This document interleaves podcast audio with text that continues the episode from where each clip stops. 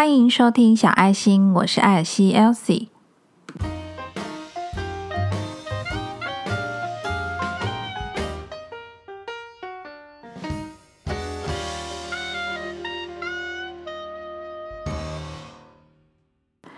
最近在 Netflix 上面呢，有一个很夯的剧，叫做《艾米丽在巴黎》，不知道你看了吗？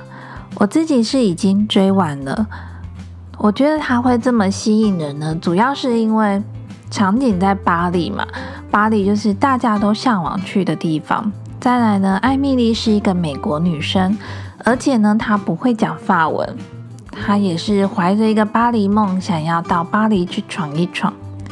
这种呢，对未来的憧憬，还有一个冒险的精神，以及在巴黎的一些浪漫情节啊，都是这部戏非常吸引人的地方。那我自己呢，其实也曾经怀有一个巴黎梦想，但是我也不会说法文啊，所以呢，在我呃在蜜月旅行的时候呢，我选了荷兰。那在蜜月的时候，因为我自己是自助嘛。所以呢，我就决定，那我要从荷兰坐火车到巴黎去玩个三天，因为对巴黎还是有一些想象跟限制。人家说巴黎的治安很不好啊，又不太敢待在那边太久，但是又非常想去巴黎看一看。所以呢，我在蜜月旅行的时候就有到巴黎旅游了三天，完成了一个小小的巴黎梦。巴黎呢，就是一个食物很好吃，有很多甜点、马卡龙、可颂、冰淇淋。然后你只要在巴黎任何一个角落、任何一个街头，都好像电视剧、电影里面演的那样，你好像就是那个女主角一样，这么的浪漫。走在那个塞纳河畔的时候，真的会像艾米丽在巴黎里面讲的一样。这真的是一个最浪漫的城市了。今天这一集呢，想要跟大家聊聊梦想泡泡。你是不是也有很多的梦想泡泡呢？那梦想泡泡是什么呢？就是你随时随地都有一个想象，我未来可能会是那个样子，我想要做什么事情，即使我现在还没有。去做这个事，或是我现在还不是那个样子，但是你总是会想象未来的自己。我自己看完这部剧的时候，我就跟我的老公分享：，诶，我想要在我四十岁的时候去学法文。他就问我为什么，我就说呢，因为我觉得四十岁的时候学法文，然后那时候的我应该有能力再去一次法国，也许可以再去一次巴黎，也许我有。两个礼拜甚至一个月的时间，可以在法国旅居。那我觉得，在四十岁的这个年纪呢，再去法国旅居一阵子，应该会是一个很美好的事情。也许那时候我看巴黎的感觉、想法、心情又不一样了。然后我就跟我的老公分享完之后，他就说：“你真的是一个很爱幻想的人。”是啊，我从小到大就是一个非常爱幻想的人。虽然我也不知道我是不是四十岁的时候真的能够完成这件事情，但是我当下看完这部剧，就让我产生了这一个梦想泡泡。我想认识我的人对我的评语就是非常爱幻想的一个小女生吧，因为我从小到大。总是有很多，呃，自己很想完成的一些事情，很爱幻想的一些画面。但同时，我真的也体验了很多事情，做了很多事情。虽然我并不是每一个梦想泡泡我都有去完成它哦，但是我还是能够不断不断的产生新的梦想泡泡。这个梦想泡泡呢，有时候你。一个想法产生的时候，可能会被家人不认同，或是被你的朋友，或是亲近的人把你戳破，或者是在这个梦想泡泡还没有成型之前，就被自己新的梦想泡泡给掩盖，让这个泡泡消失了。这些泡泡呢会被戳破啊，或是消失，都是很正常的。因为它就是不断的产生梦想泡泡嘛，不可能这个泡泡每一个都会变成真的。但是我相信，只要你不要怕你自己的梦想泡泡破掉，随时都可以制造出新的泡泡的话，你自己就能够产生无限的可能哦。昨天晚上啊，我在跟我的老公聊天的时候，我忽然跟他讲了一件事情，这件事情让我有非常深的体悟。那就是呢，从小到大，我们常常都羡慕班上同学。因为我们每个人的班上同学总是会有比较有钱的人，或是环境比较好，或者是他的爸爸妈妈社经地位比较高的。那这些同学的家庭呢，可能或多或少都会让你羡慕吧。每一个人，你呀，我都是，我们总是在成长的环境中，一直看到自己没有的，别人所拥有的那些美好的东西，但是自己却没有办法得到的。总是会有这些遗憾吧，或者是自己环境没有那么好，没有办法学很多才艺，但是别的同学却可以学很多才艺。我想我自己也有啦，那你应该也有吧？每个人都是一样的。我们小时候总是会遗憾自己没有那个环境，没有好的投胎，出生在一个很有钱的人家庭里面。但是呢，你有想过？当小时候你没有这个环境，没有这个能力，也许是家庭因素的关系，但这没有关系啊，因为我们每个人都是一样的，我们每个人都不是郭台铭的小孩啊。但我想要问你一句话：等到你出了社会，长大了，你小时候的那些遗憾，你现在如果有能力自己学才艺，比如说你小时候很想学钢琴，没有办法学。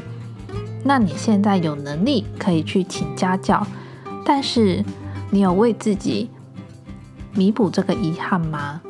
你有努力学习，努力培养自己，让自己成为小时候你羡慕的那种样子吗？我们在小时候非常容易爱做梦，非常容易有幻想。想象一下，小孩子拿到那个泡泡水的时候。用力一吹，产生了好多好多的泡泡，每个小孩都是笑声不断，看起来非常开心，非常的幸福。从小到大，我们就是一直在幻想以后长大会是一个什么样子的人。但是时间一直一直过去，当我们真的长大的时候，你有没有发现，我们却一直在限制自己，限制自己没有办法成为那样的人。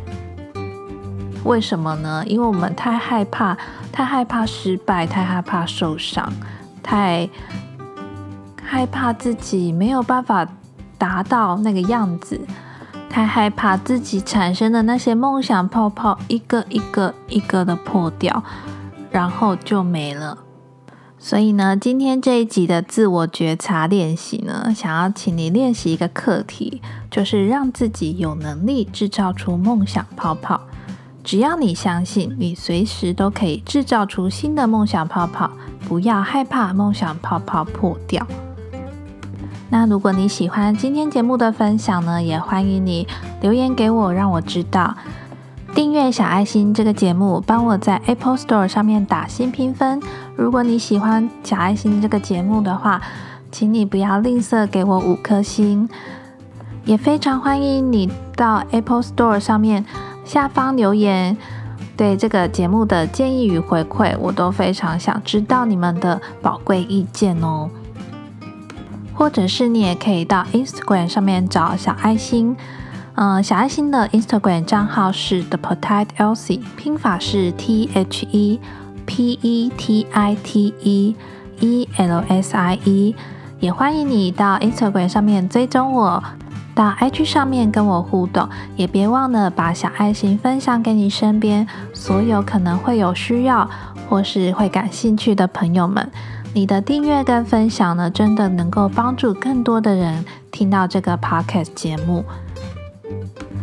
我做小爱心这个 Podcast 节目呢，也算是我自己的梦想泡泡其中一项吧。节目的最后呢，有两件事情跟大家分享。第一件事情呢，就是远距直觉式抽牌卡。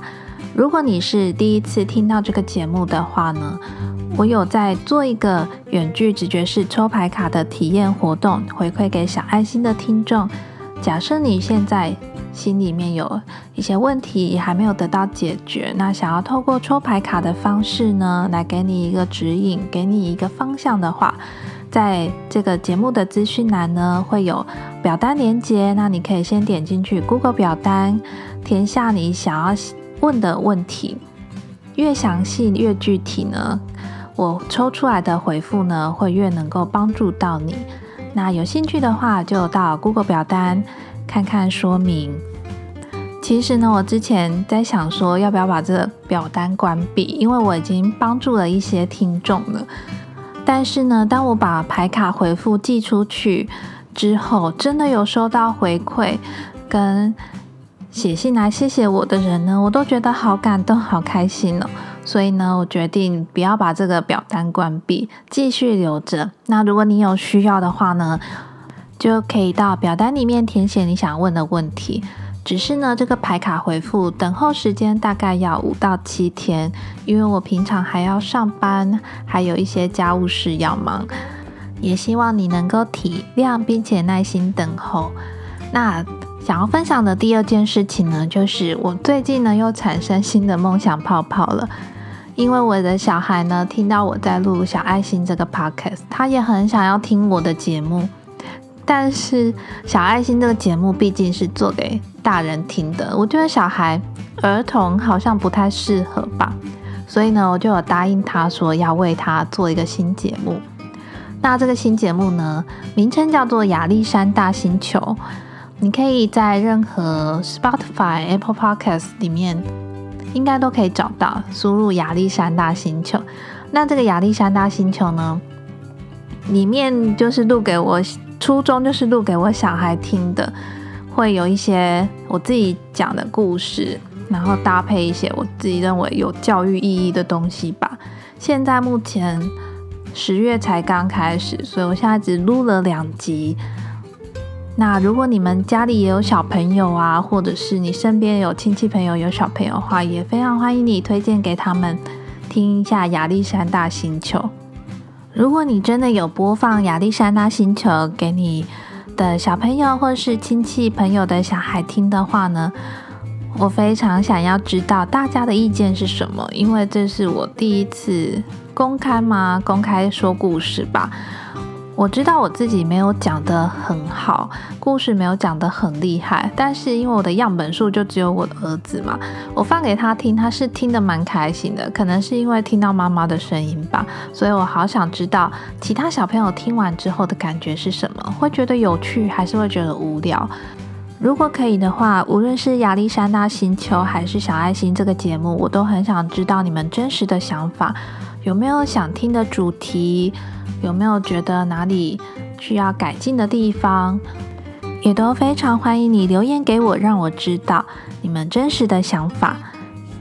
那今天的节目就先到这边啦，小爱心每个礼拜四晚上七点准时更新。我是 Elsie，我们下周四见喽，拜拜。